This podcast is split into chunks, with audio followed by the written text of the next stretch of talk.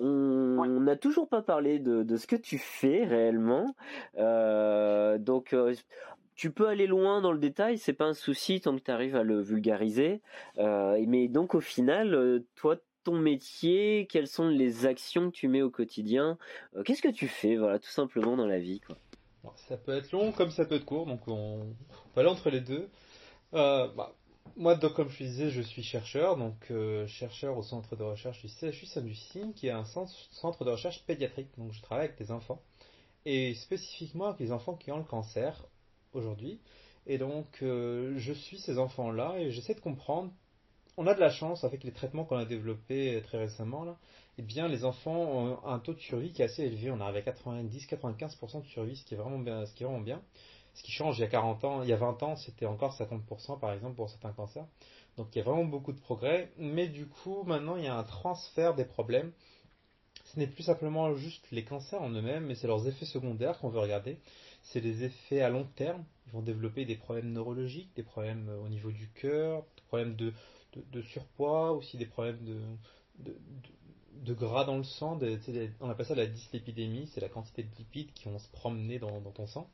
Et ça, ça peut créer d'autres problèmes, donc des problèmes cardiaques, des problèmes vasculaires, donc euh, des AVC, à long terme. Donc tu trouves en fait, moi j'aimerais réunir tout ça sous ce qu'on appelle, pas trop utiliser les termes jargon, mais c'est une forme de paradigme de vieillissement prématuré. C'est-à-dire que tu as des enfants ou des, des, jeunes adultes qui ont eu leur traitement de cancer, qui se retrouvent à 20 à 25-30 ans à avoir un âge métabolique, c'est-à-dire une santé, équivalente de quelqu'un de 60, 65, 70 ans. Donc avec les mêmes risques. Tout ça parce qu'ils ont été, bah, ils ont eu un cancer, ce qui est déjà pas top, mais ils ont été exposés à beaucoup de chimiothérapie, donc c'est deux ans pour certains traitements de chimiothérapie chaque semaine, euh, de la radiothérapie, donc tout ça, ça a un impact important sur le corps. Donc nous maintenant, ce qu'on essaie de comprendre, eh bien, c'est quel est cet impact exactement à différents niveaux sur euh, les organes, sur euh, aussi les bactéries qui vivent dans notre intestin, parce que c'est extrêmement important, ces bactéries-là, c'est, considéré comme un organe à part entière, si tu veux, les, bactéries digestives, sur, euh, au niveau neurologique, psychologique, etc. Et donc on essaie de comprendre c'est quoi l'effet de ces traitements-là, et une fois qu'on a compris ça, comment est-ce qu'on peut agir pendant les traitements pour limiter l'apparition des effets à long terme. Euh, qu'est-ce qu'on peut faire en général en termes d'alimentation, en termes d'activité physique, en termes de conseils psychologiques? Qu'est-ce qu'on peut faire pendant les traitements pour que plus tard, eh bien, ces problèmes-là n'apparaissent pas, pour que les enfants n'aient pas ces problèmes de lipides dans le sang, pour qu'ils n'aient pas ces problèmes de, diabète ou de, ou de, problèmes cardiovasculaires? Et donc, euh, c'est à ça que je m'intéresse. Donc, c'est vraiment à la frontière entre biologie moléculaire, entre cancérologie, entre nutrition, activité physique. C'est vraiment un, projet que je mène multidisciplinaire, comme on dit, qui permet d'avoir plusieurs perspectives, mais d'essayer d'agir concrètement aussi une fois qu'on a ces informations-là pour que les enfants eh bien, survivent, mais survivent en bonne santé on leur fait une prolongation de leur vie, mais que ça soit un réel cadeau et non des, contraintes en fait par la suite. Tout à fait, mais surtout a certains, certains des patients qui peuvent avoir des cancers secondaires qui naissent, ils ont eu leur cancer, ils ont été traités, ils ont survécu, mais plus tard, 10-15 ans plus tard, il y a un autre cancer qui naît à cause de la thérapie, parce que la thérapie, ça, ça cause des mutations dans les gènes. Et donc, euh, ça prend du temps à naître, mais ils apparaissent. Donc l'idée, c'est vraiment d'essayer de limiter ça certaines de ces maladies peuvent développer des, problèmes cardiaques à 30 ans, 35 ans, et ça vraiment, peut être vraiment problématique. Donc, comme je te disais, l'important pour nous, c'est vraiment d'essayer de comprendre ce qui se passe pendant la thérapie pour essayer d'agir pendant la thérapie, des fois aussi un peu après, parce qu'on comprend que euh, c'est des choses qui prennent 10 à 15 ans à se développer. Donc, agir pendant pour éviter que les causes du problème ne soient trop importantes, que les effets secondaires soient trop importants, c'est bien. Puis agir et encadrer sur le long euh, terme, c'est aussi plus important. Et ce qui est bien aussi, c'est que certes, ce sont des choses un peu extrêmes chez, ces enfants-là, mais euh, ce qu'on peut tirer comme connaissance de ça, ça s'applique à tout le monde au final, parce que euh, si on trouve des solutions pour des cas aussi extrêmes, pour ces maladies-là, eh bien, ça va être des, des, solutions applicables à tout le monde. Et nous, on veut pas des solutions vraiment genre compliqué, difficile à mettre en place, etc. On parle d'enfants qui ont le cancer, qui sont hospitalisés. Donc c'est vraiment pas des solutions euh, très restrictives. Là. On veut déjà qu'ils arrivent à manger, à bouger un petit peu. Et puis, euh, donc les outils qu'on développe euh, là derrière, bah, ils pourraient être applicables à tout le monde. Parce que si eux arrivent à le faire, je pense que la plupart des gens euh, pourraient aussi. D'accord. Qu'est-ce que les bah, donc ces enfants ou les gens en règle générale, comme petite astuce, pourraient mettre en place pour améliorer leur santé au final? Il y a plusieurs écoles qui vont qui vont s'affronter. Évidemment, toujours il y en a qui vont dire les gens Lorsque je travaille avec une équipe multidisciplinaire, les gens qui sont dans l'activité physique disent c'est l'activité physique qui est la plus importante. Euh, les gens en nutrition disent l'alimentation c'est essentiel, c'est ça qui passe prime d'abord. Ainsi de suite. Les médecins, ils vont te dire il faut que les traitements fonctionnent, que la thérapie fonctionne, etc. Et donc pour les gens en général, il faut que vous soyez en bonne santé ou que vous n'ayez pas de maladie ou d'inflammation.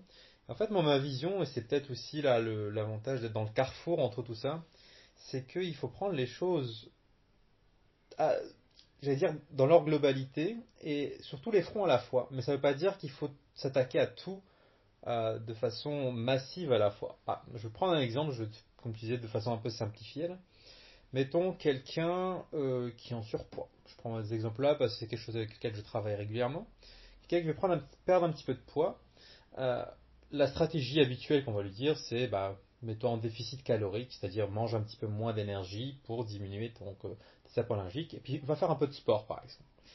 Et en fait, si tu prends juste ces deux aspects-là, ça se peut qu'il perde un peu de poids, mais ça se peut que non. Parce qu'il y a d'autres aspects qui ne sont pas pris en compte. Par exemple, est-ce que cette personne-là, elle vit dans une, dans une ville où elle peut se déplacer librement, sans danger? Ça, ça affecte à quel point elle va marcher à pied ou bien juste prendre les transports? Est-ce que cette personne-là, elle habite proche d'une épicerie qui peut vendre des fruits et légumes? C'est des facteurs qui sont, entre guillemets, euh, comment on appelle ça? Qui ont l'air secondaires, mais qui influencent en fait les conseils que tu vas donner. Si tu dis à quelqu'un, euh, par exemple, mange plus de fruits et légumes, est-ce qu'il peut y accéder? Si tu dis à quelqu'un, euh, est-ce que c'est difficile d'y accéder ou est-ce que c'est plus facile d'aller au McDonald's qui est à côté, si tu veux? C'est des trucs qui, sont, qui peuvent être compliqués, mais en fait, ça dire, ce que je veux dire par là, c'est qu'il faut essayer prendre les choses dans leur ensemble. Et pour moi, les trois trucs principaux simples sur lesquels on peut agir d'abord, évidemment, c'est le sommeil, et c'est lui que je mets d'abord, pour plusieurs raisons. Si le sommeil n'est pas euh, positionné, structuré à des heures posées et tu dors tes 7-8 heures de sommeil, bah, il se trouve que ton alimentation va à part en vrac. Euh, et des études qui ont montré que si tu dors ne serait-ce que 2 heures de moins en une journée, donc tu, as un déficit de sommeil de 2 heures, tu manges 400-500 kcal de plus la journée d'après. Euh, Ouais, si tu veux, en termes d'exemple, euh, comparativement à ça, c'est que c'est lié à un système qui s'appelle les systèmes endocannabinoïdes. C'est le même système que pour le cannabis. Donc, pour ceux qui pourraient imaginer, j'en parle librement parce que nous c'est légal au, Canada. mais ceux qui ont consommé du cannabis connaissent le concept de, ils appellent ça le munchies aux États-Unis. Là, c'est le, fait d'avoir faim, toujours envie de manger. Bah, ça a le même effet. C'est les mêmes effets. Donc, tu as cette envie de manger qui vient lorsque tu dors pas. Et donc ça a le même effet sur ton cerveau, il s'éteint à moitié. Euh, la zone euh, cortex préfrontal de ton cerveau, celle qui définit si tu réponds ou pas à un stimulus d'envie ou social. Donc euh, par exemple, quand je te sers un, verre supplémentaire, le fait de non, je veux pas boire de plus, c'est cette partie-là de ton cerveau qui, définit oui ou non. Le problème, c'est que lorsque tu dors pas, elle est un petit peu dans la brume. Et donc, tu vas être là, vas-y, je reprends. bah tiens, si je reprenais un autre paquet de chips. Et il se trouve que donc quand tu dors pas, ça, ça, ça a cet aspect-là. Et ça a un aspect aussi sur l'activité physique. Tu vas être moins performant, tu vas être plus fatigué, ta tension artérielle va pas être optimale lorsque tu n'as pas assez dormi. Et donc, pour la partie exercice, forcément, tu auras moins de motivation. Ça a aussi un effet sur psychologie, parce que, évidemment, euh, si tu es déjà dans la brume de ne pas avoir dormi, et qu'en plus tu as mal mangé parce que tu as mal dormi, que tu pas d'énergie, psychologiquement, t'as pas envie d'aller à la gym ou aller t'entraîner à la salle de sport ou aller courir ou ce que tu veux. Et donc, le sommeil pour moi est vraiment primordial à tous les niveaux. On parle de perte de poids, mais juste pour vieillir en santé parce que sur la longue durée, si tu dors pas bien, si ton sommeil n'est pas structuré, et quand je dis structuré, c'est vraiment avoir la quantité d'heures de sommeil et voir quand est-ce que tu, quelle est la routine que tu poses avant d'aller te coucher qui fait que tu vas dormir dans une condition euh, optimale, si tu veux. Il y a sans bruit, euh, comme on parle toujours des écrans là avant d'aller se coucher. Et donc c'est vraiment travailler sur son sommeil qui peut être initialement la chose la, plus simple à faire. Parce qu'en réalité, ça veut juste dire aller se coucher à une certaine heure. On peut s'endormir ou pas. Mais créer une routine pour aller se coucher à une certaine heure, ton corps va prendre l'habitude un petit peu de, faire ça. Ensuite, on pourra parler nutrition, on pourra parler sport, ce que tu veux. Mais si le sommeil marche pas, il n'y a rien qui marchera. D'accord, ouais, c'est intéressant ça. Bah, le... T'as pas encore d'enfant, toi?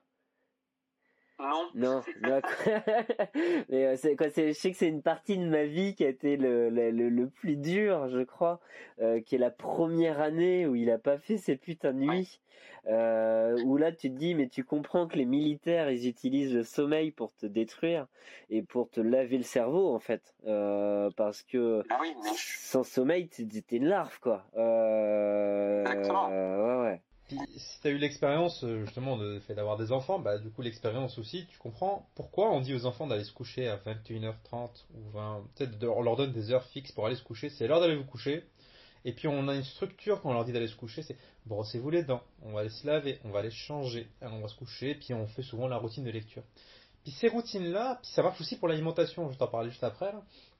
On traite, en fait, on traite les enfants d'une certaine manière, puis une fois qu'on est adulte, on est en mode ok c'est bon, c'est la fête, nous on fait un, tout n'importe quoi, sauf que notre corps, on n'a plus notre corps d'enfant évidemment, euh, on a eu l'adolescence qui nous a fait changer, mais en fait dans la structure en elle-même, le corps était extrêmement routinier. Donc euh, lorsque tu fais des journées en zigzag, etc., ton corps il déteste ça.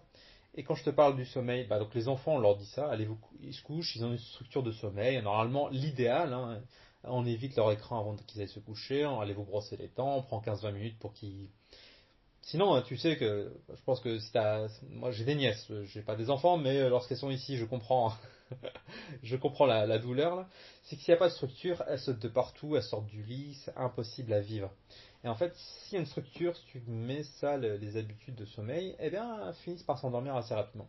Et pour l'alimentation, c'est pareil. On dit toujours, euh, mange tes légumes et ensuite tu auras droit de manger le reste, que ce soit le dessert ou l'alimentation.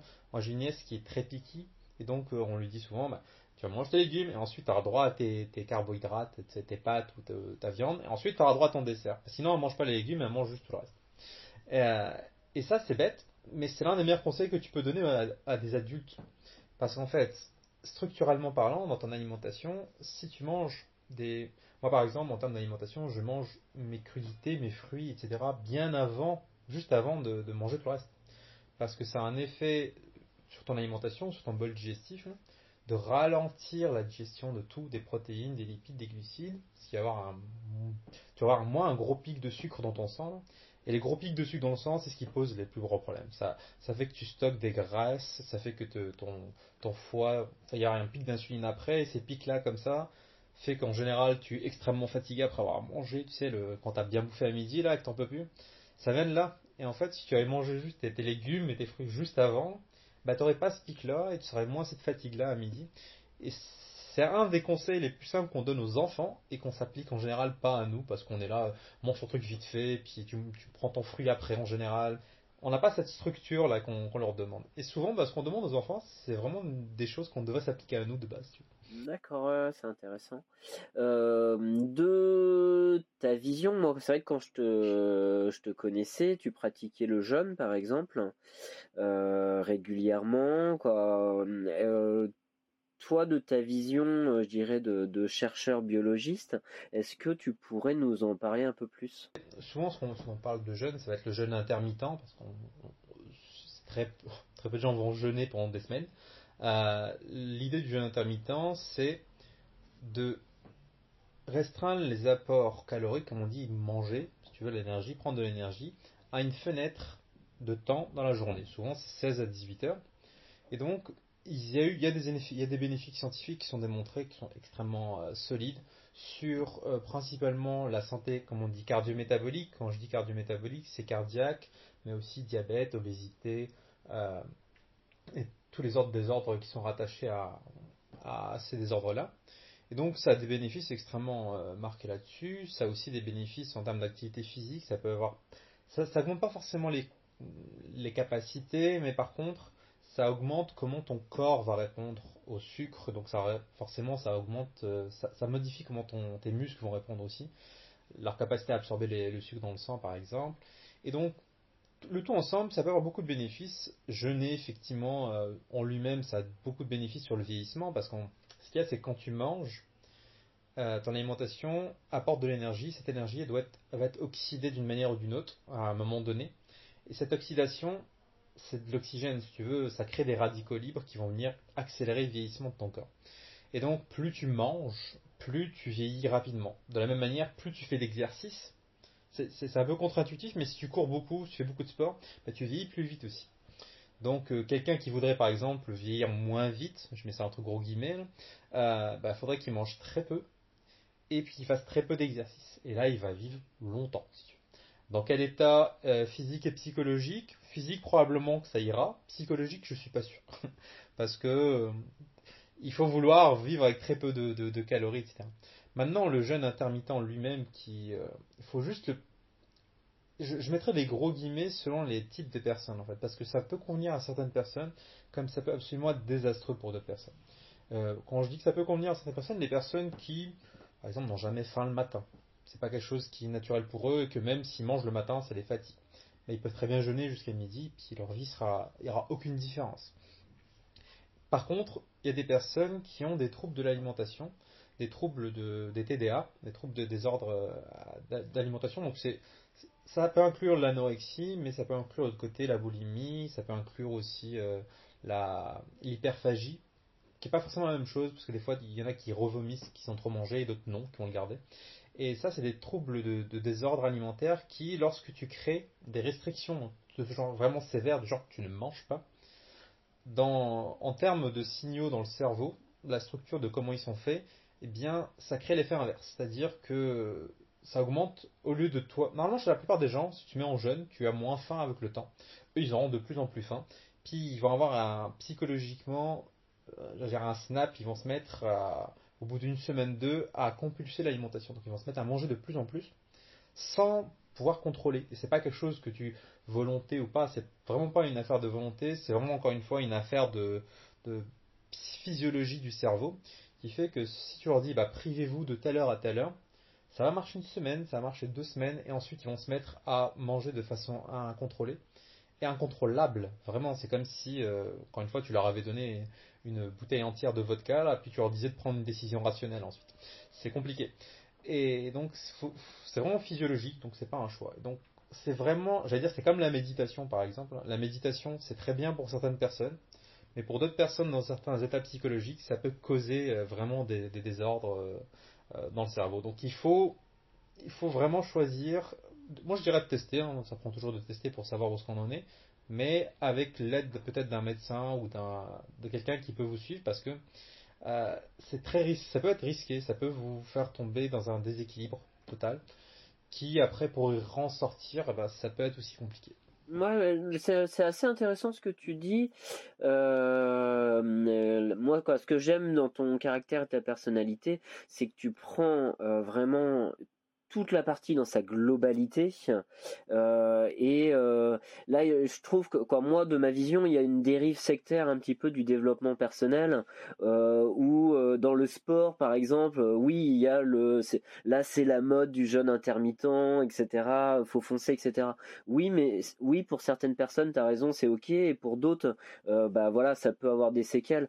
la méditation, on n'en parle pas, mais c'est vrai que des personnes qui ont des problèmes psychologiques, euh, surtout schizophrènes par exemple, euh, bah c'est très grave en fait ce qu'on leur dit de faire. Euh, or c'est pourtant bienveillant. On pense que c'est pour la bonne cause, ça peut leur faire du bien, etc. Et pourtant, on va les détruire à faire ça. et c'est là où c'est extrêmement dangereux au final. donc, Exactement. Et c'est là où c'est. Moi, je, je pense que Vas-y, vas-y, vas-y. Bah, non, en fait, en fait, je, dis souvent, quel que soit l'outil, euh, l'outil n'est jamais le problème, mais surtout son utilisation, au final. Exactement. C'est là aussi où il faut remettre en contexte. Souvent, je pense qu'avec l'ère d'Internet, où on a accès à toutes les connaissances, etc., les gens se positionnent en tant que, bah, tu sais, j'ai l'information, je vais l'utiliser. Et c'est là où on se rend pas compte de l'importance d'avoir des spécialistes dans un domaine. Par exemple, avoir le soutien d'un nutritionniste et ou d'un psychologue ou d'un coach sportif dédié spécifiquement, mais pas juste un coach euh, coach genre vas-y soulève tes poids, mais qui connaît vraiment la science derrière. Mais en fait, ça te permet de venir choisir exactement la bonne stratégie parce que si quelqu'un vous avez déjà été chez un psychologue, selon pour un même problème, pour une même pour des personnes similaires, il peut proposer différents outils dans toute une panoplie d'outils pour aller résoudre ce problème-là, ou en tout cas le, contrôler. Et c'est pareil pour l'alimentation. Moi, en termes de nutrition, si par exemple, euh, tu prends, on prend un exemple très très simple. Tu veux quelqu'un qui est obèse, vraiment en obésité morbide, puis tu veux lui faire faire perdre du poids. La stratégie la plus basique, c'est vraiment d'y aller de façon, euh, de façon contrôlée, de lui dire tu vas limiter tes apports caloriques, etc. Tu, vas faire une, diète restrictive entre guillemets en termes caloriques. C'est-à-dire on, diminue l'énergie, mais on s'assure qu'il a toutes les protéines, toutes les vitamines, tout ce qu'il faut pas qu'il soit en mauvaise santé. Euh, et le problème, c'est que cette personne-là, est-ce qu'elle est en surpoids parce que euh, là simplement je sais pas, sa situation de surpoids elle est due à économique par exemple. Quelqu'un qui a pas d'argent mange en général plus mal parce que la bouffe la bouffe qui est de basse qualité c'est la moins chère. Ou alors c'est quelqu'un qui a des problèmes comme je disais de troubles de comportement alimentaire, qui va pas pouvoir euh, contrôler tel ou tel apport. Et donc la stratégie que tu vas lui offrir c'est pas la même. Si tu commences à faire une restriction chez quelqu'un qui a un problème de trouble du comportement alimentaire, il va manger plus. C'est mathématique tu vas diminuer, diminuer, diminuer, ça va craquer, ça va passer de l'autre sens. Si tu fais chez quelqu'un qui, tu vas lui demander de, bah de, de, manger moins chez quelqu'un qui a, ou de manger mieux, comme qui dirait quelqu'un qui n'a pas d'argent, bah, comment? Et c'est là où la stratégie, tu vas lui dire, ok, bah, peut-être pense à acheter ceci ou ceci ou cela en considérant le prix. Dans, ton conseil, toi, tu vas, tu plutôt penser côté prix. Donc, quand je, te parlais du tout début de bien comprendre le problème, c'est vraiment ça. Et moi, ma, vision là-dessus, c'est que tu peux pas vraiment moi j'aime bien voir les choses en réseau si tu veux. Imagine toi tu es une personne, tu es une petite boule attachée par plein de fils de partout. Et donc imagine que tu essaies de tirer d'un côté par exemple la perte de poids, tu essaies de, perdre du poids, mais que le fil sommeil te, maintient parce que tu dors pas assez bien. Si tu tires pas sur le fil sommeil et sur le fil poids par exemple, bah, tu risques pas de perdre du poids ou de gagner du poids. Il y en a qui veulent prendre du muscle aussi. Donc c'est la même chose. Si tu dors pas bien, ça marche pas. Euh, mais du coup, si tu fais pas de sport, le fil sport te tire dans l'autre sens encore une fois. Et donc, en fait, il faut que tu tires. Et c'est ça qui est bien avec euh, le corps, c'est que t'as pas besoin de tirer fort sur tous ces, fils-là, parce qu'on peut se dire, bah, je peux pas, je vais pas pouvoir faire ça. Si j'ai des enfants, machin. T'as pas besoin de tirer fort. Un petit déficit de 100-200 calories, avec un rythme de sommeil normal, avec ne serait-ce que 10 minutes d'exercice par jour. Je te demande pas de faire 15 heures, par exemple. 10 minutes. Vraiment. Et c'est pas une blague, 10-15 minutes peut faire une énorme différence dans une vie. Parce que ça, s'additionne en fait. Au, fur et à mesure que du temps, c'est les... Ouais, c'est l'effet cumulé. Exactement. Et mais le problème, c'est que tu peux pas vraiment le faire si tu fais... Si tu, demain, tu te mets à faire juste du sport, tu risques de, laisser tomber parce que au bout d'un moment, bah, ton sommeil a fait que tu étais fatigué, tu as raté une fois, puis tu as mal mangé une autre fois, puis tu es fatigué, puis tu as arrêté. Ton abonnement à la salle de sport, il reste caché de côté. Si euh, tu essaies de manger mieux, mais tu t'es pas entraîné, tu as mal dormi, comme je t'ai expliqué tout à l'heure, ça peut partir en vague. Donc, pour moi, il faut prendre les choses dans leur globalité, mais ne pas hésiter à demander l'aide de certaines personnes pour le, fine-tuning, si tu veux, le, réglage un petit peu en détail de chacun des aspects-là. Parce que des fois, des fois, t'as pas aussi toutes les connaissances. Moi, je pourrais te, te, donner tous les aspects à contrôler euh, physiologiquement, si tu veux, parce que moi, je les connais, c'est mon travail, littéralement. Et donc euh, j'ai étudié la littérature, la science derrière, euh, ce qui me prouvait, ce qui était juste des mythes, parce qu'on a beaucoup beaucoup de mythes dans tous ces domaines-là, hein, je pense que tu l'as vu, ce qui peut traîner, il y a énormément de mythes. Et faire le tri de tout ça, en général, ça prend des gens qui connaissent, donc des nutritionnistes, des spécialistes. Faire le tri, même des psychologues à ce niveau-là. Donc le seul problème, c'est évidemment une sorte de coût. Des fois, on n'a pas les moyens d'aller voir tout ça. Moi, je pense que le plus simple, ben, c'est d'y aller simplement, progressivement, régler le sommeil, régler un petit peu l'activité physique, petit à petit. Et c'est fou, en fait. Je pense que l'une des phrases qui a changé ma vie pas mal, moi, ces dernières années, c'était. Euh, c'est un, ami, quelqu'un que je connais ici à, Montréal, qui m'a dit euh, Tu sais, on surestime souvent ce qu'on peut faire par des petites étapes. On sous-estime, pardon, ce qu'on peut faire en, un an ou en un mois. On se dit En un an, je vais pouvoir faire tout ça et en fait, on sous-estime ce qu'on arrive à faire par 5 minutes par jour. Parce que, euh, des fois, on se dit, ah, tiens, je vais, je vais faire ce projet-là cette année, début d'année, c'est toujours comme ça, là. Oh, je vais faire ça, puis je vais faire ci, puis je vais faire ça, puis ça va être bien. Puis dans sa journée, on continue sa journée en, en changeant pas grand-chose. Puis les les mois, premiers mois passent, puis le deuxième, puis on arrive à la fin de l'année, on n'a rien fait. Ou 10% de ce qu'on voulait faire. Alors que si de l'autre côté, on se disait, aujourd'hui, je passe 5 minutes par jour à lire sur ce sujet-là. Et je vais faire ça tous les jours. La force de cette activité-là, elle est vraiment immense. On la sous-estime vraiment. Donc, moi, j'encouragerais vraiment à faire des toutes petites choses, mais de façon consistante, que d'essayer de se donner des gros défis. Et de toucher à tous les niveaux pour bah, se diriger vers euh, la bonne direction.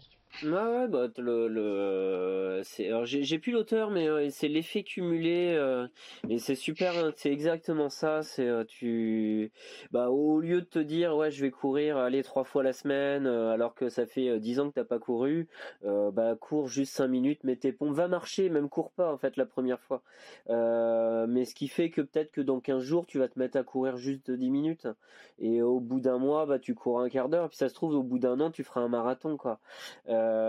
Ah ou pas. De toute façon, c'est même pas le but de se mettre cet objectif-là. Sinon, tu as des chances de pas le réaliser, en fait. C'est juste qu'il y a les petites étapes par étape. Notre corps, il est fait pour ça. Il est fait pour avancer incrémentalement. Si tu, on a ce qu'on appelle en biologie des équilibres dynamiques. Tu es dans un état d'équilibre aujourd'hui. Ton corps est dans un état d'équilibre, qui soit un équilibre bénéfique ou pas. Il ne faut pas prendre le mot équilibre comme étant bien. Euh, donc tu es dans un état d'équilibre. Si tu essaies de le faire bouger cet équilibre-là, il va revenir là où il est. C'est ça son boulot, c'est de te maintenir dans un état à peu près stable. Par exemple, si je te mets dans une chambre froide, ton corps va se mettre à faire de l'énergie pour revenir à garder sa température. Si je te mets dans la chaleur, tu vas transpirer pour redescendre. Ça c'est en termes thermiques. Si euh, je te donne moins de... Si par exemple je te fais une diète restrictive, à un moment donné, tes dépenses énergétiques vont diminuer aussi.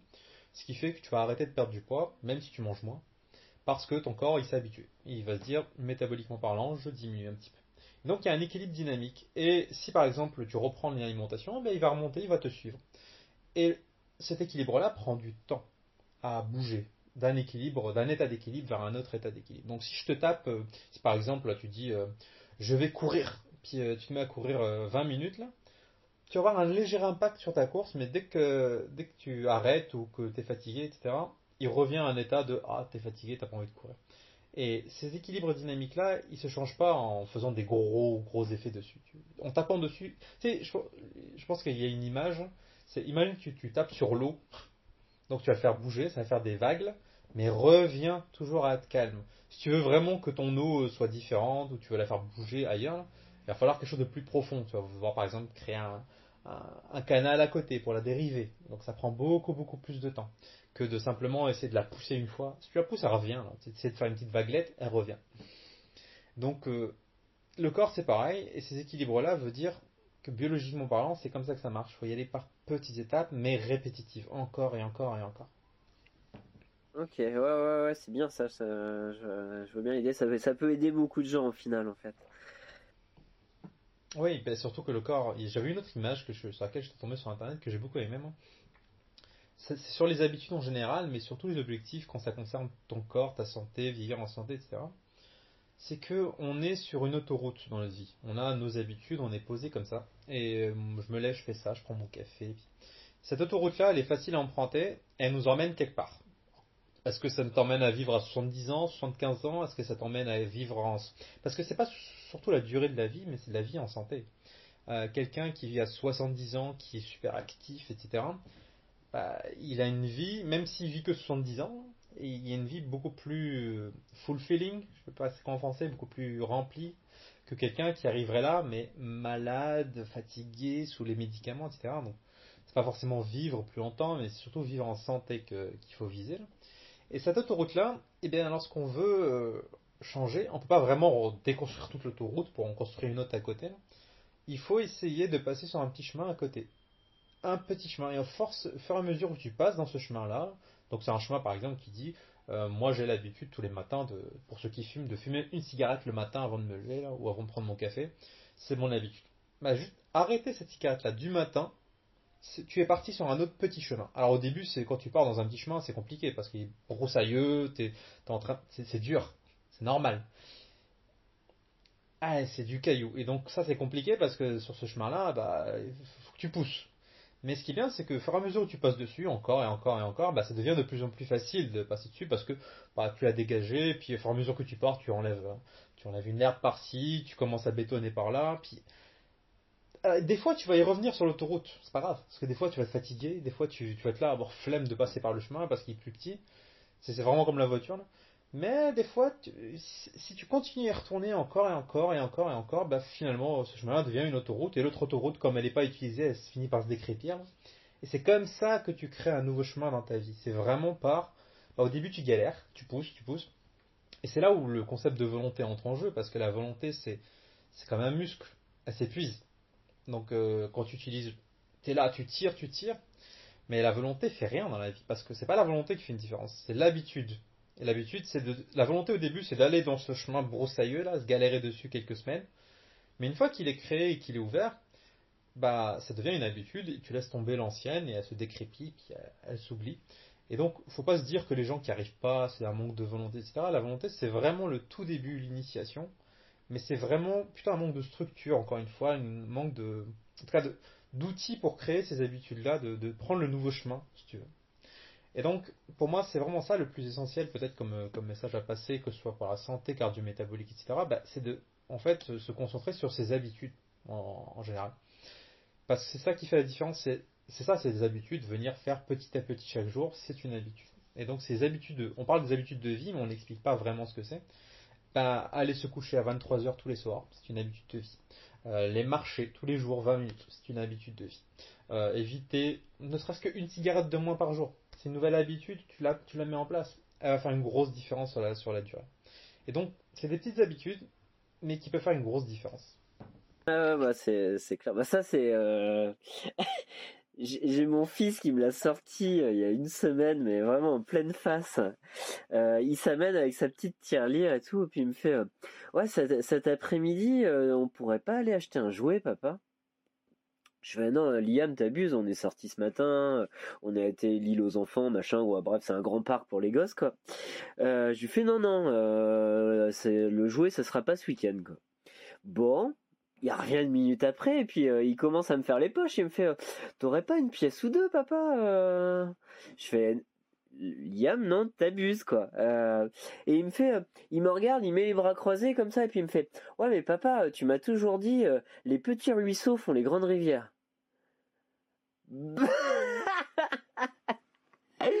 et là, t'es fait, tu fais bam dans ta tronche, quoi, 6 ans et demi. Ah ouais. Euh, ah, et, voilà et donc en fait il a tout compris à son âge où euh, bah oui euh, financièrement c'est les petites actions les, petits clients au final qui vont faire un grand tout plus tard.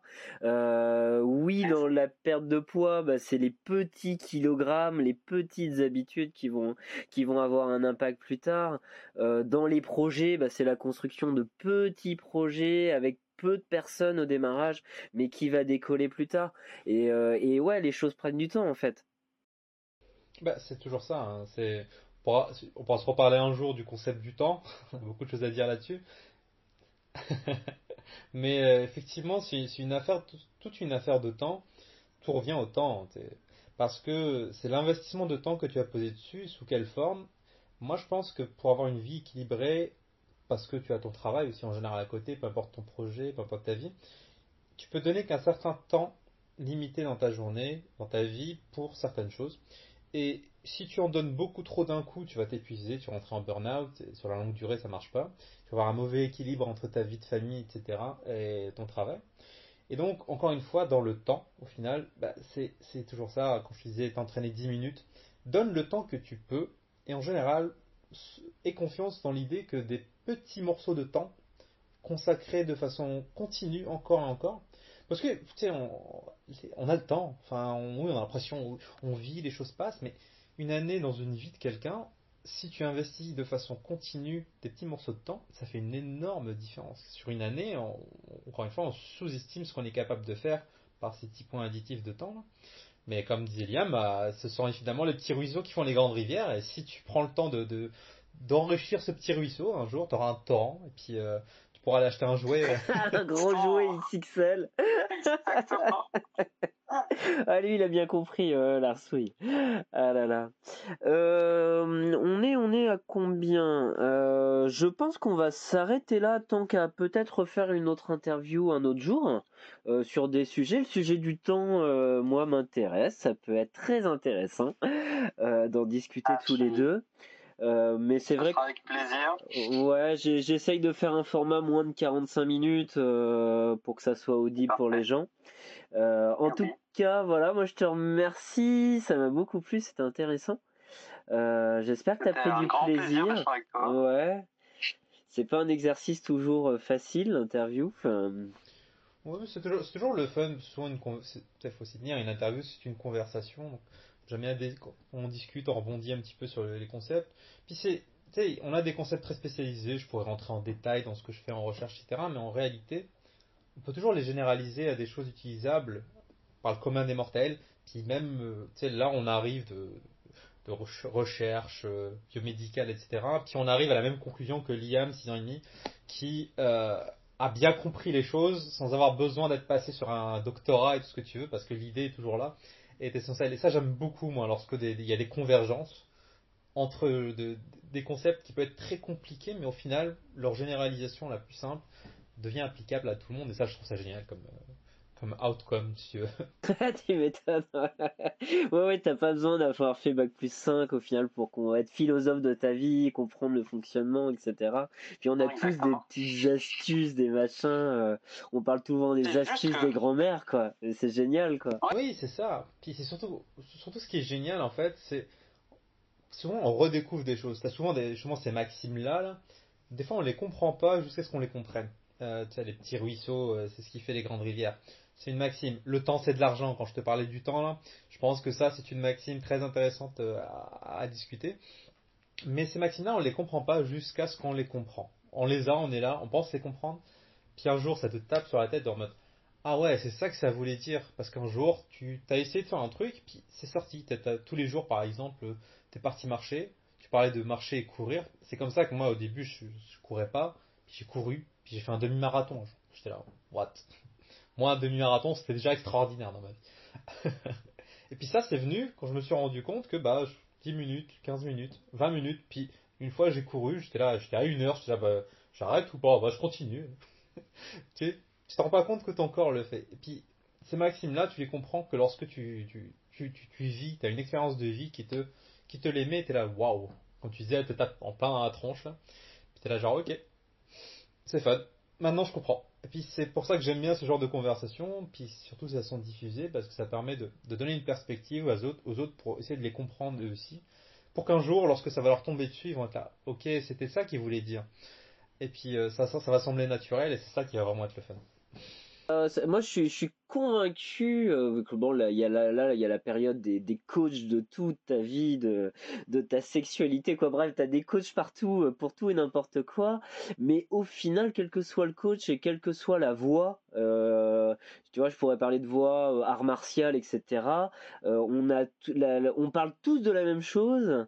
Et mais il y a juste une seule voix en fait qui est bien pour soi. Euh, il faut, ouais, il faut trouver la bonne personne bah, qui, qui te parle en fait, euh, qui, qui parle peut-être à ton âme, je sais pas si on peut dire ça comme ça, mais euh, qui parle à soi-même pour pouvoir grandir, évoluer en fait. Ah, exactement, mais moi c'est exactement ma vision, mais ma vision aussi par exemple sur plein de niveaux, au niveau des arts par exemple, je pense que tout le monde essaie d'atteindre la même chose avec les, les arts en termes d'expression, c'est juste que chacun a son médium, il y en a ils vont le faire avec la musique, il y en a ils vont le faire avec la peinture, et ça va toucher les, les gens de différentes manières. Mais le message qui est derrière, la façon de transférer, on est tous des humains, donc on a des choses communes dans notre structure de, le cerveau, notre structure euh, de pensée. Et pour moi, de la même manière, là, pour, tu parlais des coachs, bien, c'est la personne qui va te faire, comme je disais, l'information elle est là, on a tous la même, là, mais la personne qui va te permettre de la comprendre toi, dans ton, dans ton esprit, de l'intégrer vraiment, euh, bah, c'est là où qui sera le bon coach pour toi finalement, si on parlait de coach. Des fois, ça veut pas être que c'est un ami, tu n'y a pas besoin d'un coach euh, forcément là. Payé. Ça, me fait penser à un truc, euh, il y a un mec que j'aime beaucoup qui est très intéressant sur internet, c'est Patrick Buran-Stenas. Alors c'est un alchimiste moderne. Alors donc on pourrait dire énormément de choses, euh, mais lui donc il parle le langage des oiseaux et euh, donc dans sa vie il faut découvrir. Et donc découvrir, c'est découvert. Donc s'il y a quelque chose à découvrir, c'est qu'il y a quelque chose qui est couvert, mais qui était déjà présent. Oui, enfin. classique au final. Donc ça veut dire qu'on tu vois, on a déjà beaucoup de clés en soi, euh, mais qu'on est, on en a su juste pas conscience au final. Sans même rentrer dans des trucs d'alchimie, etc. C'est le concept de la science. La science n'invente rien, on fait que découvrir des choses, et puis lorsqu'on les découvre, elles, s'appliquent dans un contexte, et puis euh, on les sait, on les a, puis un jour on les découvre, et puis on est là. Ouais, tu, m'étonnes, ouais, ouais. Ouais, bah oui, ouais, tu te dis. Euh, bon, on, s'arrête là peut-être aujourd'hui? Ouais, c'est juste que ça va couper, donc de toute façon, euh, ouais. ça a été un. On a une minute. Eh ben ça marche. Eh ben écoute, moi je te remercie beaucoup. Euh, je pense qu'on se refera des petites causeries un peu plus tard. Ça sera avec grand plaisir, c'était vraiment le fun. Ouais, c'était intéressant. Il faudra juste qu'on trouve le décalage horaire qui convient. ça marche. Ça sera parfait. Bon, merci beaucoup Jérôme, c'était vraiment une excellente expérience là, puis on met ça quand tu veux. Eh bien écoutez, merci de nous avoir écoutés, je vous souhaite une excellente journée et n'oubliez surtout pas, l'ouverture d'esprit n'est pas une fracture du crâne.